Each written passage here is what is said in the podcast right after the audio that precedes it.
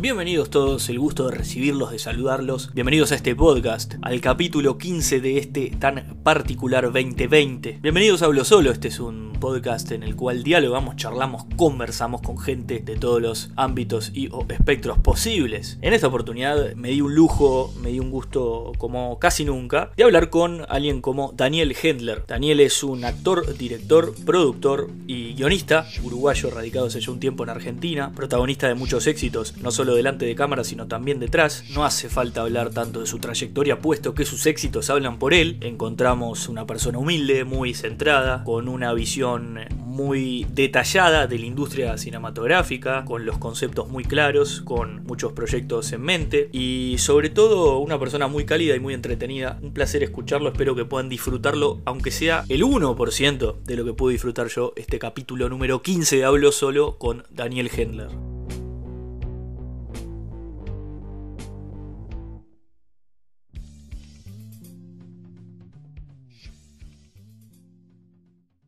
Antes que nada, inevitable ir a la biografía, ¿no? Vos hiciste una película de, en la que estás en cuarentenado, eh, tenés un personaje, Coco, que está en cuarentenado en un edificio.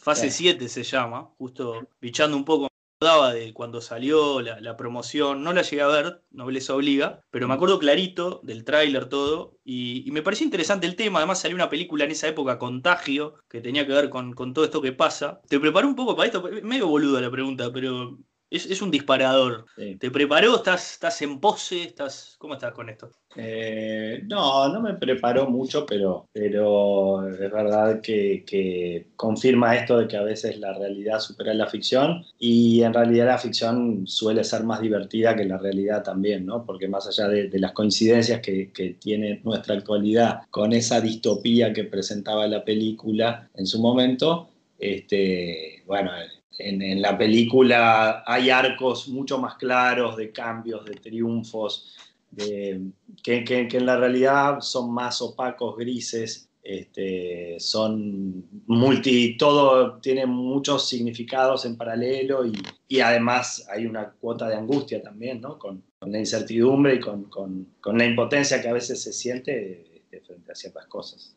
Uno no sabe, bueno, tiene que aceptar la realidad como viene perdón, en la película digo, los héroes siempre tienen la capacidad de transformar e, esas realidades y superar esos obstáculos. En ese sentido, digo que bueno, que es la ventaja que tiene la ficción. Sí, está esa cosa, capaz que de estar acostumbrados a estar, a mí me pasa, estar bombardeados, viste, de cine, eh, de, esas cosas como distópicas, medio heroicas, que te generan una cosa que a mí me ha pasado mucho durante la pandemia, decir, bueno, los, los yankees van a encontrar algo y lo van, a, lo van a arreglar, ¿entendés? O sea, yo me quedo tranquilo acá, cumplo más o menos con lo que tengo que hacer y va a venir un helicóptero, viste, tirando vacunas o alguien lo va a arreglar por mí, tipo, eh, eh, eh, yo soy un, extra de, una película más grande, ¿viste? Y, alguien me lo va a venir a arreglar, va a venir alguien. Siempre es, una posibilidad, ¿no? La de entregarse al poder hegemónico, que bueno, que en algún punto decir, bueno, ya estamos, es tan difícil modificar algo que esperemos que no sean tan malos con nosotros. Sí, esa siempre es una, alternativa. Y no, y si joden que esto es una guerra en realidad política de China con Rusia, con Estados Unidos, con Irán, con Tailandia, decir, bueno, que lo arreglen entre ellos y que no. cuando se acabe me avisan, ¿viste? Anda a cagar. Esa es la ventaja, entre comillas, también de estar eh, en Uruguay, que yo ahora sí. otro lado, pero Uruguay, viste, es un país que que suele ser por pequeño y por, por, no, por no abundar los recursos naturales tampoco, bueno, en principio, nadie se mete mucho con el paisito, eso es una gran ventaja. Eso es una, sí, no vive mucho que está el agua, que no se acuerde, que no, se Tengo que ir a otro lugar común. Eh, no sos un tipo de lugares comunes, Daniel, y un poco hablamos de eso fuera del, aire. Del aire. No lo decía eh, yo, por cierto, sino pareciera que me, me auto no, no, no, no.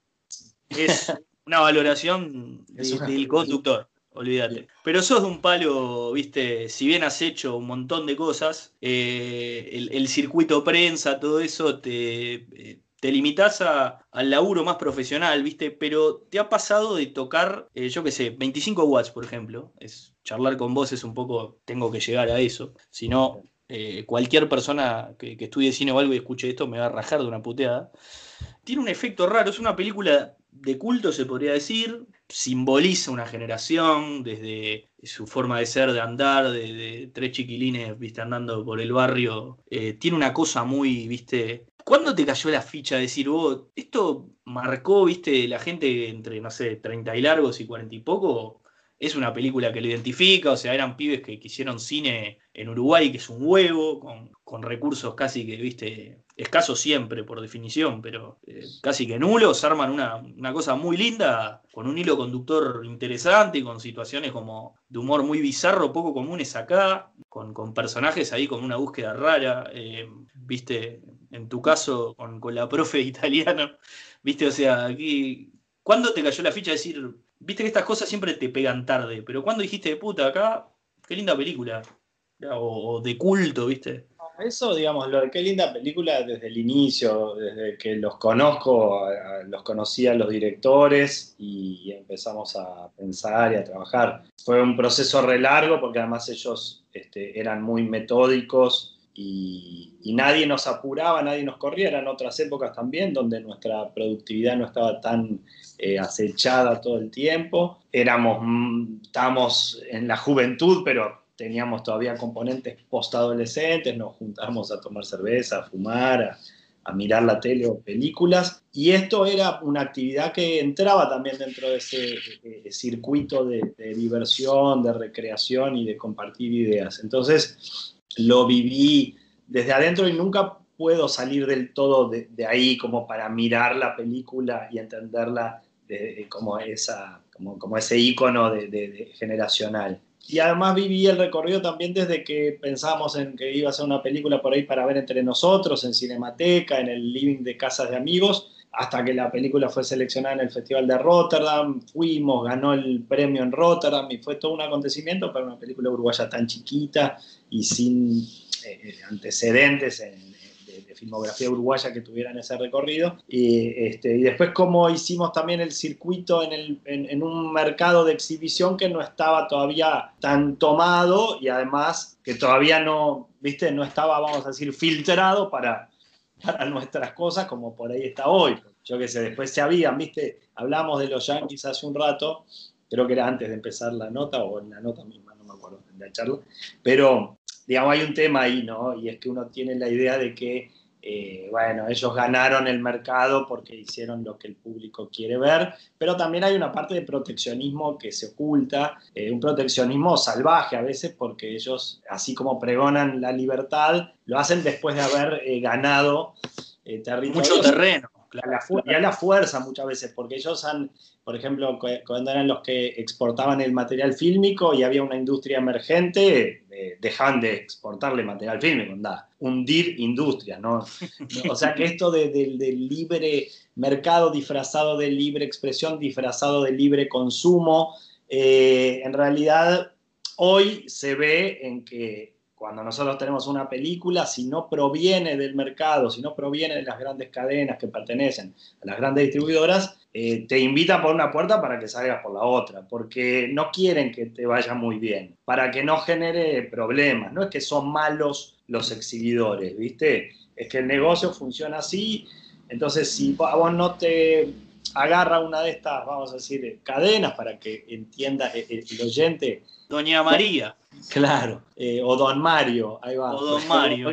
está puesto en una señora, pobre señora. sí. Don Mario también es un tipo que no entiende nada del tema. Me gusta mucho, viste, Fantino, que es loco de tirar referencias tipo a su pueblo natal. Hablale a Jorge que está subido un tractor ahora, que sí, pero no te está escuchando si está subido un tractor. pobre, por ahí ese Jorge está escuchando y dice, ¿por qué yo, entre tanto que no entienden nada? Capaz que Jorge lee 45 libros y sabe pila, viste, terrible erudito del cine. También, viste. Es increíble esas generalizaciones. Pero está bueno lo que planteas, porque mm, incluso en los Oscars, por ejemplo, mejor película extranjera, onda, no sos parte del circo o te doy este lugarcito, ¿viste? Es cine, ah. yo qué sé, cine europeo, cine independiente, cine, ¿viste? Lo, pongo en ese lugar de, o sea, lo que vos decís, es, eh, te, te hago creer que participás sí, y claro. ese lugar que, después está como nosotros legitimamos también eh, o no esos premios que a veces ellos mismos los rechazan han, habido grandes directores que rechazaron esos premios Este, incluso que, que, vociferaron cosas que después rápidamente quedaron tapadas. El caso de Buñuel, cuando le preguntaron si estaba nervioso que, porque estaba nominado, dijo no, porque aparentemente con la plata que pagó la producción ya es nuestro el premio. eso, es un premio recontra bastardeado y que sabemos que es cualquier cosa, pero aún así, bueno, es un lindo espectáculo y, entramos mucho en la lógica esto de ganar, perder, eh, de, este, de, la exitocracia y que y nos divierte nos divierte. A mí me enloquece. Yo sueño, sueño con ganarlo. Tengo el discurso ya. Todo. Una parte en inglés, una en español. Tengo una parte en inglés, una en español, obvio. ¿Querés decirme una parte? Primero diría, I'm gonna say a few words. Sí, perdón. Mira, sería algo así. I'm gonna say a few words in Spanish, tiro. Permiso. Educado, español. ¿Y sabés que sería perfecto incluso? Tipo, gana Trump de vuelta y tuitea loco, tipo, este habló en español en la ceremonia de los Oscars, todo mal, no sé qué, anda a tu país. Y yo después hago un video y lo cago a pedos, ¿entendés? Le digo, Gil, no entendés nada, no sé qué. Me, me queda redonda, yo ya la vi toda, ¿entendés? Pero ya estás involucrando en tu fantasía, además, en la reacción todo. de personas. Y claro, pero escuchame, vamos a hacer la fantasía. Está con todo. vamos por todo. Y ahí, obviamente mi madre, mi padre, mi hermana, mi novia, que estaría ahí, la miraría, le diría gracias por todo, este, gracias por estar. Lagrimeo de, de, viste la voz, voz de llanto, esa que se te, que se te agarrota acá. Y, bueno, y, capaz que el argentineo, vos que estás ahí, me gusta mucho el, discurso medio peronista ese de Martín Fierro de viva la Argentina, somos la mejor, de ese autobombo hermoso que se hacen cuando gana uno, es precioso sobre Uruguay, ¿lo harías? ¿Con qué frase? algo de Uruguay, algo de Uruguay. ¿Arriba eh, Uruguay o arriba, arriba Uruguay, somos un pequeño país, pero somos grandes exportadores de talento y de ilusiones. Arriba Uruguay. Y aplausos. Y ellos todos googleando Uruguay, ellos, ¿viste? Tipo, ¿de dónde es este pibe? Ah, ¿no es Europa? Yo sí digo exportadores de talento, aprovecho ya de paso para meter alguna ficha ahí en Uruguay, porque si no, viste, después te olvidan allá. Te vas, vas a eh, poner todos esos minutos hablándoles a ellos que se van a olvidar. Si dijiste algo interesante, por ahí hasta te lo recortan y te vas a perder de decir algo al país que seguro no se van a olvidar. Entonces yo diría, eh, eh, grandes exportadores de talento y como toda industria de exportación, el talento también requiere cuidados, este, protecciones, como, y ahí das el ejemplo, ¿no? Como acá que han protegido, han sido los más proteccionistas, muchachos, protejamos lo nuestro. Y al menos, viste, después generas una... Aunque sea... Se olvidan todo, se olvidan en Uruguay por cipallo, por hablarle al mundo desde así y en allá por, por, por que no te entendieron nada o te tradujeron mal. Está muy bien, buen consejo, me voy a acordar. Voy a hablar de esto también, hago como un Inception. Y digo, cuando hablé de este discurso, Che, hablando de todo eso, me diste un montón de disparadores que me encantaron, que tengo acá, mi famosa nota. Yo se la muestro a los invitados. Eh, medio moderna la nota de, disparadores, ¿no? Eh, hablé del Martín Fierro y hablar del Martín Fierro es también inevitable hablar de graduados. Una tira que rompió todo, porque las tiras en general son populares, son de difusión. Pensé que hablabas de, del, libro, digamos, de, la literatura, ¿no? Sea de los hermanos unidos. Pero bueno, decime, ¿y entonces? Me hiciste como de un nivel cultural, ¿viste? El loco, no, dale, hablame de polka, dale. Eh, no, mirá, eh, hablando un poco de, temas graduados, que es una tira, es raro porque eh, es una tira, yo vi mucho, muy, muy buena, pegó, pegó muchísimo y, le, le, gana incluso en su momento creo que a Tineri en rating, que es o sea, las tiras generalmente todas tienen algún, pero creo que esta es de las que queda, eh, porque una tira medio que con un algoritmo la haces. Yo siempre tengo, un, después te lo mando una tablita de armar tu ficción argentina que pones el número de tu cédula y te da, soy Luciano Castro Bombero y tengo un clon. Tipo, desarrollalo, desarrollalo como app que puede estar bueno. Está divina. Sí, sí, claro. Te armás un. Hay que hablar con un programador. Pero graduados no es eso. O sea, es verdad que fue como, pero rompió en el rating, rompió porque fue el primer programa en 20 años que le ganó a Tinelli y el más visto en, en 20 años. No es cualquier tira, ¿no?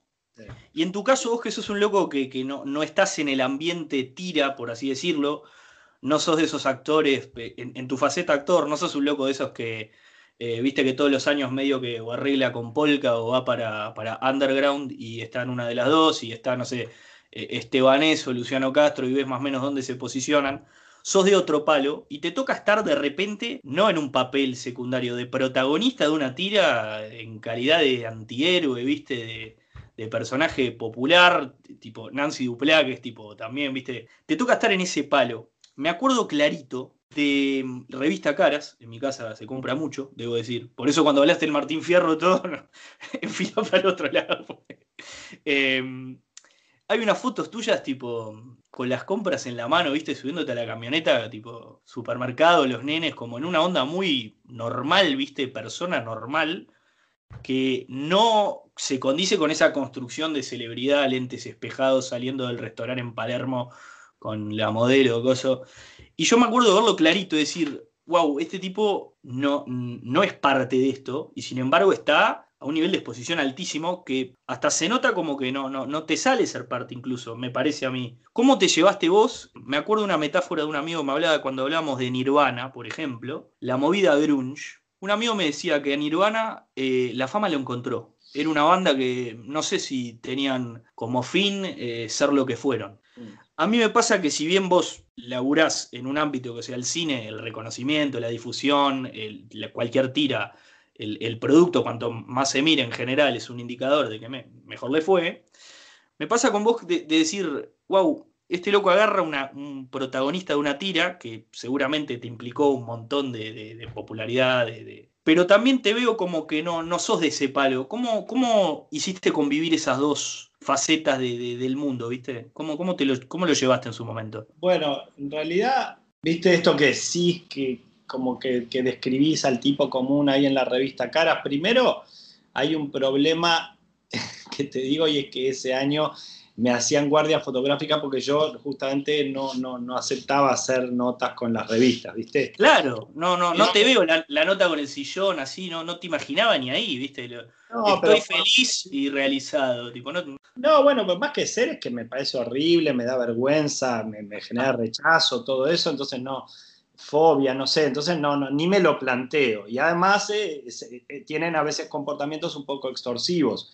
Cuando le decís que no, las revistas más eh, fuertes este, te dan mensajes. Por ejemplo, guardias fotográficas te inventan una nota. Entonces, revista gente, gente me inventó una nota donde recopilaba algunas cosas que había dicho en otra nota e inventaba algunas otras también. Por ejemplo, mi libro de cabecera, que era uno de autoayuda. Em, claro, pero entonces Sí, sí, sí. Y después son cosas como revista Paparazzi o Pronto, no me acuerdo cuál de esas que Esas son más falopa. esas sí, una, más abajo Esas sí, esas están bravas, esas están bravas, esas son como que te agarran en la calle y dicen dame todo. O sea, no es un. con, el, fierro. Eh, eh, no, porque esa poner sacaron un miércoles un, aviso ahí en las redes, que era el viernes se viene la nueva edición de, no me acuerdo si Paparazzi o pronto, La historia secreta de Daniel Hendler. Y yo, ta, y te cagás, no, pero te cagás en las patas porque yo sé de gente, viste, ah, eh, todos los actores tienen gente parecida, por ejemplo. Eso es así, no es que ves por, ah, mira, ¿quién se cree que tiene dobles por ahí. Sé porque en el supermercado me han parado. Si te acordás cuando en Santa Fe estuvimos juntos, no, nunca estuve en Santa Fe. O más graves, ¿te acordás cuando? No, no fui yo. O incluso un amigo de la Facultad de Arquitectura me dijo que era parecido y que una vez jugó y dijo que era yo y no sé qué. Digo, entonces cuando dicen historia se quiere decir, no sé qué es, qué sé yo. Entonces esas cosas te asustan. Y después, bueno, por otro lado, hay algo que sí pasa y es que por más que uno no sabe que todo eso es una parafernalia este, eh, que se arma y es una burbuja este, que, además se desvanece apenas se termina el aire, porque eso es una realidad, ¿viste?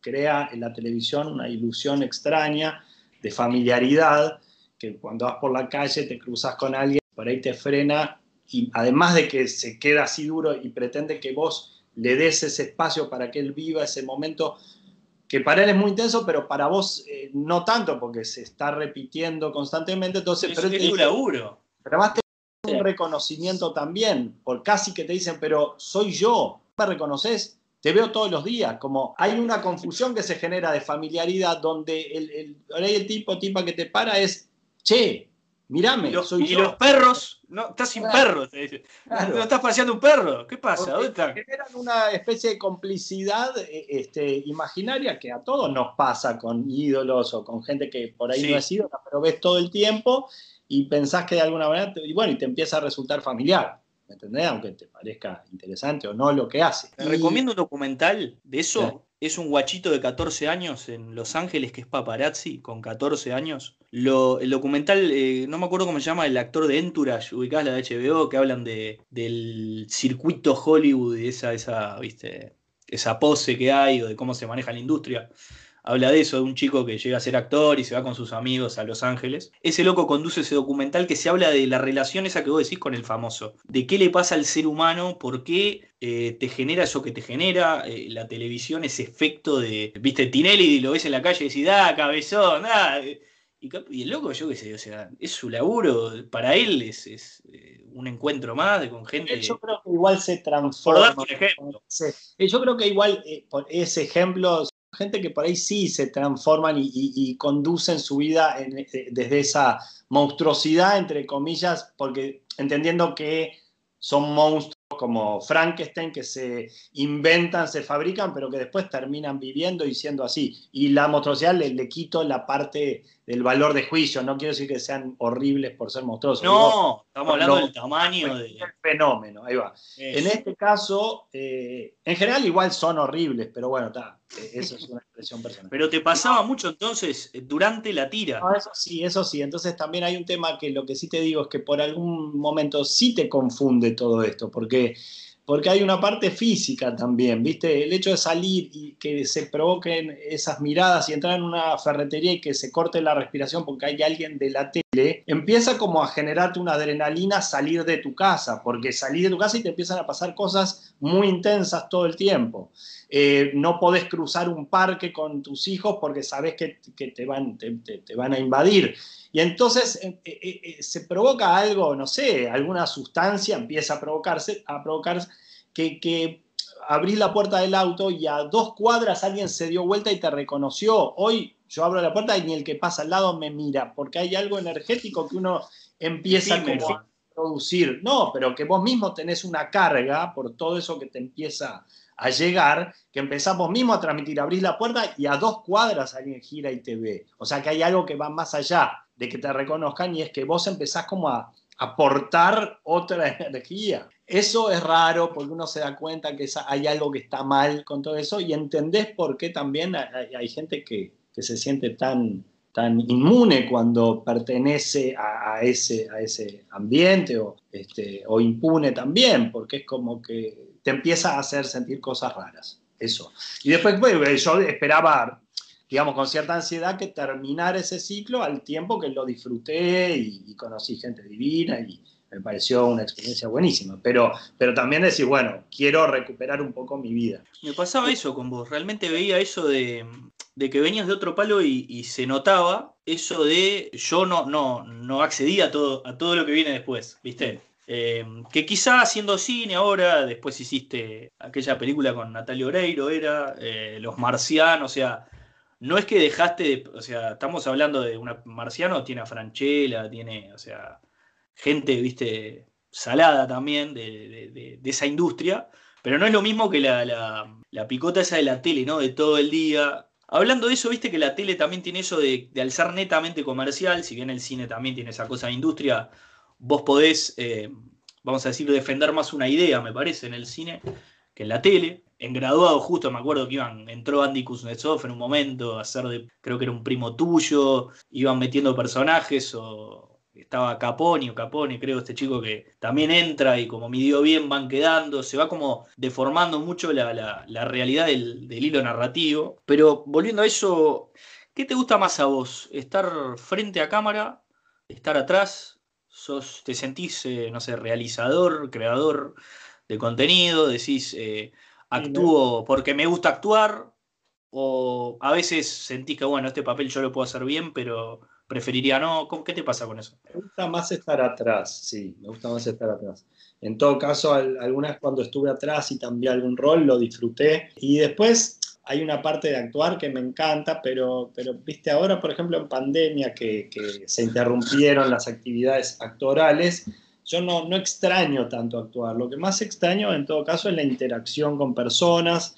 Lo que te da este trabajo es la oportunidad de cruzarte con personas lindas y, y gente interesante este, o al menos eso es lo que yo busco, ¿viste? En los proyectos es cruzarme con gente linda. Linda físicamente, digo, ¿no? Este, sí, claro, hegemónica. Claro. Eh, no, digo, eh, cruzarte con. Pará, pero pará, si vamos a hacer tele o cine, gente linda, por supuesto. si, no, si no te dedicas a otra cosa. No, Todo cancelado estoy. Ahí va.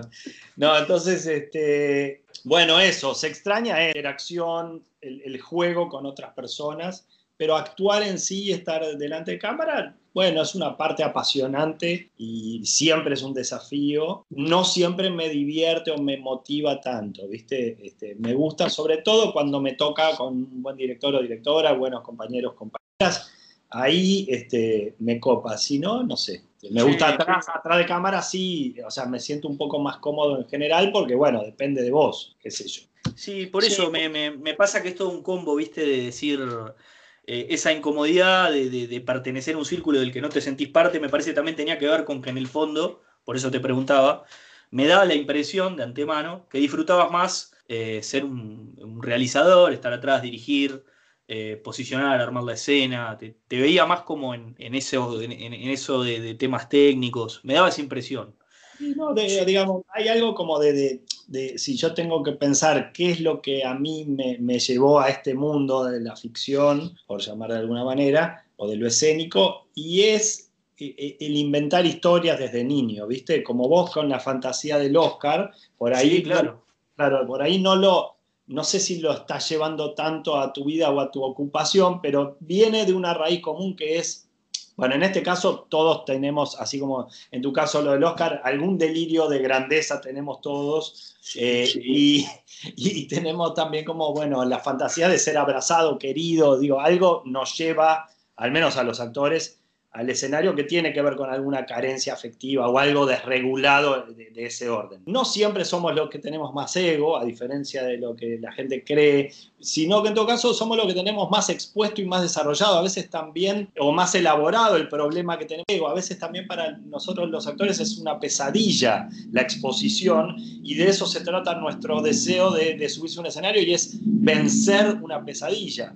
Eh, entonces, bueno, hay algo de todo eso que se pone en juego, pero desde niño me, gustaba inventar historias y en la escuela cuando hacíamos las obras, a mí me gustaba estar ahí como creando la, historia y también poniéndome al frente, o sea, como un exceso desde, esos momentos. Pero después creo que lo que prevalece es ganas de inventar historias y a veces ser parte y poner la cara. Claro, no, no, es tanto el hecho de actuar, sino que si, si es necesario, pero primero está la historia en tu caso, ¿no? Primero está. Eso de que hablas del. Está bueno del, tema del ego, porque ves muchos actores o gente, viste, que la pegó zarpado, que fuera de cámara hasta te sorprende la humildad que tiene para lo que decías vos de esa sensación de impunidad que podés llegar a tener con ese reconocimiento constante, ¿no?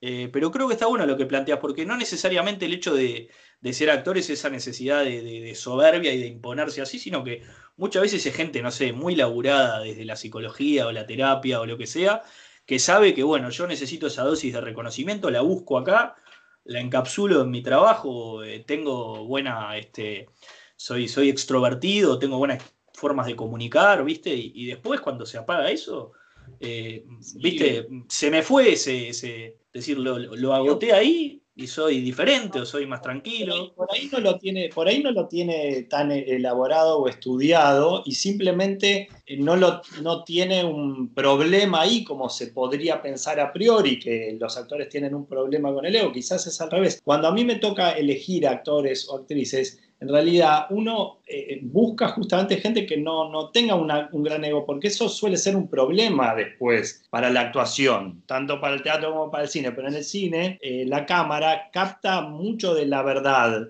más allá de lo que pretende uno proyectar o, o simular. Entonces, uno busca personas verdaderas, uno busca personas que quieran prestar algo de lo que les está pasando. Y a veces ves en películas esto que a veces se llama sobreactuación, bueno, eso responde a diversos problemas, pero uno de ellos puede ser el exceso de satisfacción que provoca estar actuando y siendo mirado.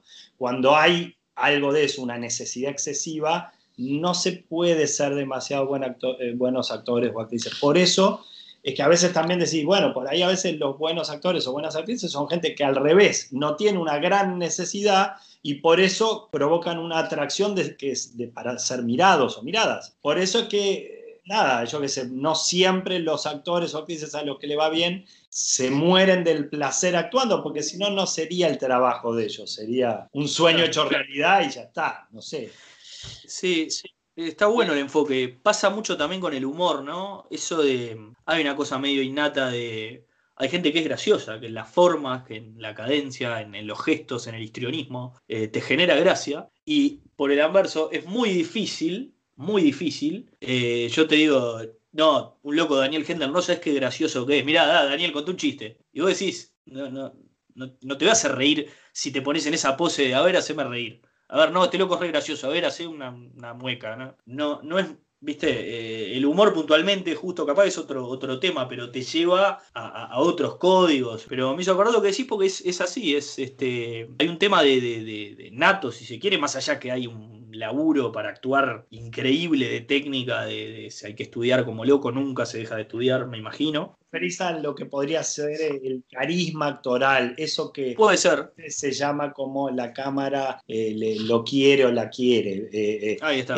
ese fenómeno sí, no sé si es innato, pero seguramente tiene que ver con una atracción y como en toda atracción, cuando hay alguien muy pesado en una relación, no se genera ese enamoramiento, ¿viste? Tiene que haber algo de las, de las dos partes. Entonces, en una relación entre una cámara o un espectador y un actor o actriz, no puede haber una persona de un lado de la cámara muy pesado queriendo ser mirado, mirado, pues es insoportable. Sí, esa atracción se genera, claro, en ese equilibrio. Pero yo algo que he dicho alguna vez también como una metáfora, y la digo brevemente, así saltamos del tema, que es que se parece un poco al, al cohete este, el propulsor creo que se llama, esa parte que cuando despega el cohete tiene que desprenderse, es lo que lo impulsa y al mismo tiempo si se lo queda no llega a buen puerto. el ego en el actor tiene algo de eso, o sea, para subirse a un escenario y querer ser actor necesitamos ese impulso, un problema de ego, una carencia afectiva, algo que nos lleve. Después es lo que tenemos que elaborar para soltar y para poder trascender ese primer impulso y actuar bien o lo mejor posible, algo así. Claro, sí, sí, al principio te puede ayudar, pero así como lo necesitas, ese equilibrio, ¿no? Claro, porque alguien tímido por ahí no, no va a la escuela de teatro, salvo que diga, tiene un problema de timidez, lo mandan a teatro, bueno. Pero alguien tímido generalmente no va. Ahora, cuando un tímido llega a teatro, generalmente es el que más te interesa ver lo que hace, Porque cuando hace algo va a trabajar mucho sobre eso, porque es tímido. Tengo un temita lindo, te escuché varias veces hablar y me parece lindo, es un problema muy común en el mundo de hoy, el tema de la lógica eh, argumental, ¿viste? Creo que eh, como sociedad las redes sociales un poco lo han perjudicado, discutimos, discutimos, ¿viste? Nos agredimos en vez de ver. Y a vos te ha pasado mucho de, hablar a favor de, de que existe una televisión pública, de que el Estado, ¿viste?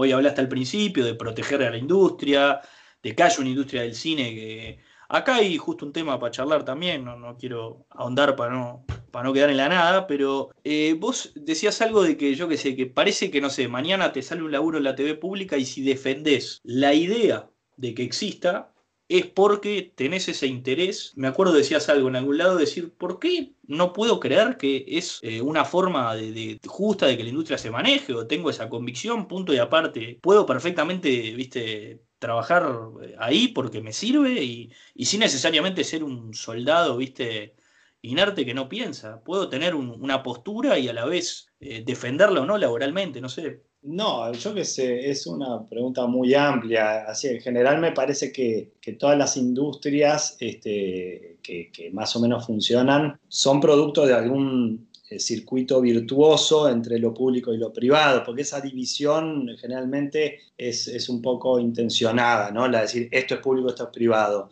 En la medida en que lo privado necesita de, de lo público, o sea, para defender la propiedad privada necesitamos un aparato público eh, que se defienda y para eso, eso ya pone un mecanismo, eh, eh, un, engranaje de, políticas públicas y, de costos públicos para garantizar esa clase de órdenes y para que una empresa privada pueda obrar en el mercado y tener sus protecciones. Entonces, esa división es caprichosa y me parece además que cuando el Estado, su, rol es justamente regular para que haya unas reglas de juego saludables en los sectores privados también, para que haya igualdad de oportunidades, para que justamente este juego en general salvaje del mercado tenga al menos una base un poquito más justa, y ahí siempre hay tensiones, pero con esta idea también el rol del Estado es quitar ciertas presiones para que, por ejemplo, el lenguaje cinematográfico no dependa necesariamente de eh, este,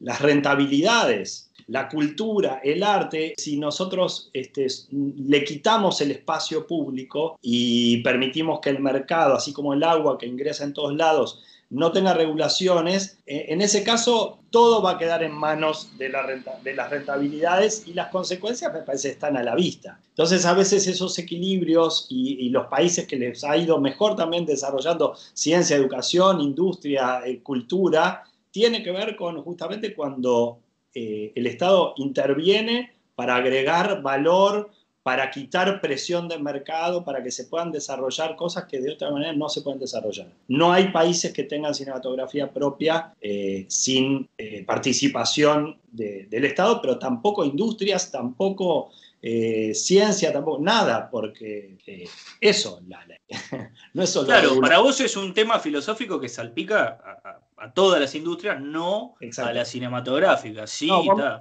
entonces de la TV pública no sé bien qué relación tenía, pero sospecho que tiene algo que ver con eso. Yo, sí, en general, eh, eh, te puedo decir que hice publicidad, hice televisión, hice películas donde tienen siempre algún apoyo público, pero sobre todo este, riesgos e inversiones privadas o mixtas. Y bueno, yo qué sé, yo no, no, no podría decir, no tengo el el, que defenderme de nada en ese sentido. Pero bueno, son temas largos, porque qué sé yo, no sé bien a qué te referías, pero entonces te, quise dar como una idea de más. No, pero está perfecto porque, o sea, es eh, un tema ya filosófico de fondo y estaba bueno plantearlo desde, desde ese lugar, decir, bueno, la, importancia del Estado, eh, acá desde el cine nacional, viste, siempre se reclamó un poco la presencia o se han hecho, no, yo qué sé, fondos o concursos, o ahora se están haciendo incentivos, que es otra forma que también está buena, eh, ¿viste? Pero tratar de, generarlo. Eh, ahora está la idea de que, no sé, Uruguay sea una plaza de, ¿viste? Para, la industria cinematográfica, decir, bueno, si nosotros no podemos facilitar que el que puede venga, pero quizá, como decís vos, que, que el negocio eh, vamos a decir, eh, se lleve todo, eh, también te puede generar eso de que la rentabilidad va a ir siempre hacia el mismo lugar y quizá hay ciertos productos que, se pueden perder en el medio. Sí, pero sobre todo es, digamos, qué tipo de, circulación tienen esos capitales, ¿no? Porque, vamos a decir, el Estado cuando interviene en algo o pone capital en algo, y a veces que es un capital invisible, porque, digamos, hay muchos sectores que están sostenidos gracias a una estructura también pública, que por ahí es invisible, no se ve así, digo, como, eh, pero lo que digo es que cuando el Estado invierte en algo, tiene que estar atento a esas rentabilidades indirectas también, ¿no? Eh, que justamente son las que hacen que a veces a mediano o largo plazo eh, otros sectores se movilicen y, el engranaje funcione mejor.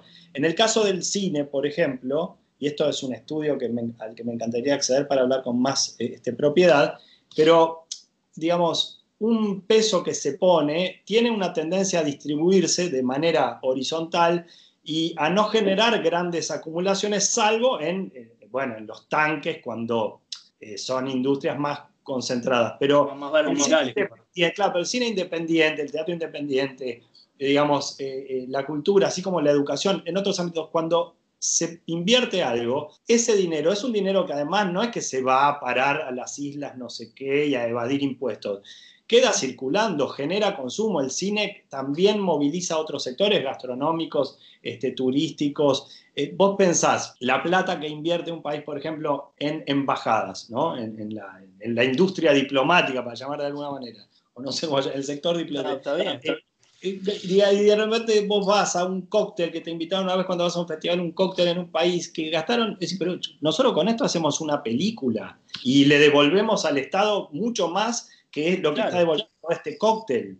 Porque con ese cóctel, primero que comemos solo nosotros, no le entregamos nada después que tenemos para entregar una película, no generamos relaciones internacionales como una película a veces sí genera, porque crea vínculos, dos genera inversiones eh, o, o, solamente muestra cultura y, e es un intercambio cultural. Entonces, los niveles de rentabilidad para mí que puede tener una película, y el caso es cuando 25 watts, y, volvemos a la primera pregunta que creo que quedó ahí también eh, a mitad de camino. Cuando estuvo en, en, Rotterdam, fue el embajador uruguayo al estreno y se fue antes que termine avergonzado para no saludar, porque claro, hasta ese momento la idea se ve que tenían de Uruguay o que él quería vender era de un Uruguay donde no, había pibes fumando porro o, tomando. Y no tenía conciencia de, lo que fue 25 watts para la industria cultural uruguaya, que fue re importante, que abrió puertas, que abrió trabajo también, digamos, más a largo plazo. No es que es solo 25 watts y hubo otras películas también en esa época, pero hizo un aporte, pero por ahí mucho más neto que el que hicieron en esos años de gestión los embajadores ahí, que por ahí tuvieron al recontrapedo. Entonces está, digo, porque yo qué sé, qué, negocio ingresó, qué divisa ingresó al país de negocios de Uruguay con, con Holanda. Te aseguro el presupuesto que se invirtió ahí era gigantesco y que con eso se hacen muchas películas, da trabajo a gente, gente que además está en Uruguay e invierte y esa plata la vuelca, va a comprarse algo y el Hay un ejemplo clarito. Acá hace poco, la serie de Keanu Reeves, se llama Conquest, una que está armando, que se filmó una escena en la Plaza Independencia, tres días, ponele. No, yo estaba por ahí en la vuelta. No te puedo explicar el laburo que generó. Dejó creo que 4 millones de dólares. Y más allá de los 4 millones de dólares, generó el laburo de pila de comerciantes, productoras que, tomaron gente, que armaron que, la producción vestuarista. Es como decís vos, hay un efecto, viste, cascada, si se quiere, o, de... ahí está el verdadero, ese derrame del que se habla a veces de manera vamos a decir, manipuladora, cuando es al revés, el derrame siempre es de abajo hacia arriba. Cuando vos invertís en servicios, en, en trabajo, esa inversión genera un circuito virtuoso de consumo, de, engranaje de sectores. Ahora, trabajo. Todo en unas grandes, claro, digamos, pones todo arriba y permitís la concentración de capitales, eso nunca derrama hacia abajo. Es al revés. La, digamos, es capilar, ¿viste? O sea, claro el derrame es de abajo hacia arriba siempre. Sí, sí, sin duda. Claro, es que ese temor infundado al, a eso que ahora se le da por llamar el despilfarro, que por ahí en algunos casos sí hay dinero mejor gastado, otro mal. Pero creo que es un concepto, a mí me parece legítimo, pero que no sé si va acá, ¿no? Porque hay, gastos, hay gastos que son malos o hay administraciones malas, por supuesto, pero esto no quiere, no quiere, no, no creo que no vaya por ahí, ¿no? Decir, che, apostar no creo, porque no, no sé, porque el tema, claro, es cómo optimizar, ¿no? Si hubiera una forma que dijera, bueno, este dinero que se pone acá está óptimamente, este, digamos, distribuido, orientado hacia cómo se va a usar y hacia dónde va a apuntar. Bueno, claro, gente mediocre hay en todas las administraciones y hay eh, proyectos más exitosos que otros, pero esa idea me parece que termina haciendo juego con la idea de el dinero público eh, es malo, el Estado tiene que retirarse y es una mentira directamente, porque el Estado tiene que estar después para garantizar la seguridad, para proteger no sé qué, o sea que no, realmente no se ahorra nada, lo que hace es cambiar el concepto de hacia dónde hay que destinar, si hacia el desarrollo de la industria o hacia, no sé. Son, tendencias políticas, viste que solemos medio eh, estar en esa onda medio pendular de que quizá eh, poner justamente como enemigo, políticamente hablando, al despilfarro, viste, es también eh, tomar la pose de cuidar el dinero del contribuyente, que teóricamente es una frase que está buena, pero cuidarlo no quiere decir no gastar o no intervenir, ¿no? creo que son todos temas que se mezclan tanto, viste, queda un nudo tan, tan lineal además son tan binarios los debates, que a eso también quería llegar, ¿viste? Cuando vos hablabas de, esta explicación que, un poco diste, está buenísima, porque era un poco a donde quería llegar, decir, che, eh, hablar de, una intervención no es eh, hablar de estatizar a las productoras de cine y que solo hagan películas de Artigas y, ¿me entendés? Es eh, realmente defender una industria en definitiva, que es, vaya una vaya paradoja. De, hecho, yo creo desde la, digamos, siendo parte del sector audiovisual, creo que el estado, debería ser más exigente eh, por ejemplo, en, eh, en, términos de la accesibilidad de estos productos culturales hacia el público. Porque en realidad termina igual entrando en la lógica del mercado, que por ahí nos conviene a nosotros realizadores, productores, no nos viene mal, pero justamente lo que creo es que no, que en todo lo que el Estado participa y colabora y fomenta, después tiene que asegurarse que eso sea accesible para el público. No puede ser que después el tipo que no puede ir a pagar una entrada tenga que esperar a que la pongan en Canal 10 o Canal 12 o Canal 5 dos años después. Tiene que haber una idea de muchachos, no solo proteger por proteger a nuestra gente, eh, o, a, los sectores, sino que haya... Eh, este, Accesibilidad. exacto, digamos, porque creo que es eso, que nosotros tenemos que ahí decir, está, el Estado participa y tiene que permitir que el tipo que no puede acceder al mercado a pagar una entrada o a tener el cable pueda ver estas películas. Me parece que ahí hay una, hay todavía mucho, mucho, mucho por hacer. Te mato con una última, cortita. Como realizador, idealmente, con un cheque en blanco, ¿qué cine te gusta? ¿Qué, qué harías? Eh, ¿Sos un tipo de, yo qué sé, proyectos tipo, quiero hacer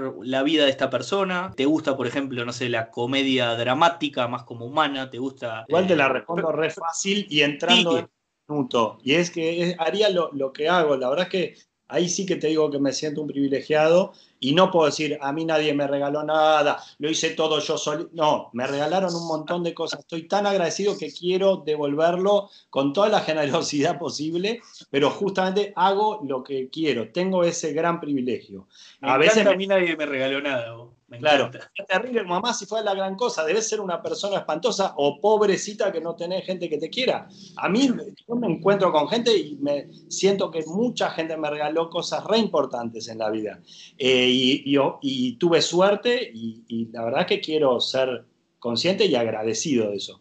Pero lo que te digo es, por ahí me lleva más tiempo me lleva más tiempo hacer las cosas que quiero, eh, gano menos dinero, porque para hacer las películas que yo hice, la verdad es que no, casi no gané dinero, o lo que gané, digamos, no me alcanzó para vivir el tiempo, no, no fue redituable. Pero aún así es una oportunidad hermosa hacer lo que uno quiere y por ahí vivís más de otras cosas. Eh, yo haría con más dinero, como decís, haría lo mismo por ahí más cómodo. Con una producción más... Eh, para no sufrir tanto rodaje, tendría más días de rodaje, eh, no tendría que estar recortando presupuestos en cosas que podría relajarme más. Eh, la verdad, podríamos quizá eso, hacer un poquito más laxo con, mi compañera socia Micaela Solé, con quienes hacemos nuestras cosas, este, eso. Pero la verdad que hacemos lo que nos gusta. Un privilegio absoluto en este mundo. Total, la verdad que sí. Daniel, no me queda otra que agradecerte por este tiempo. Gracias a vos, viejo. La verdad, un placer, Wilfredo.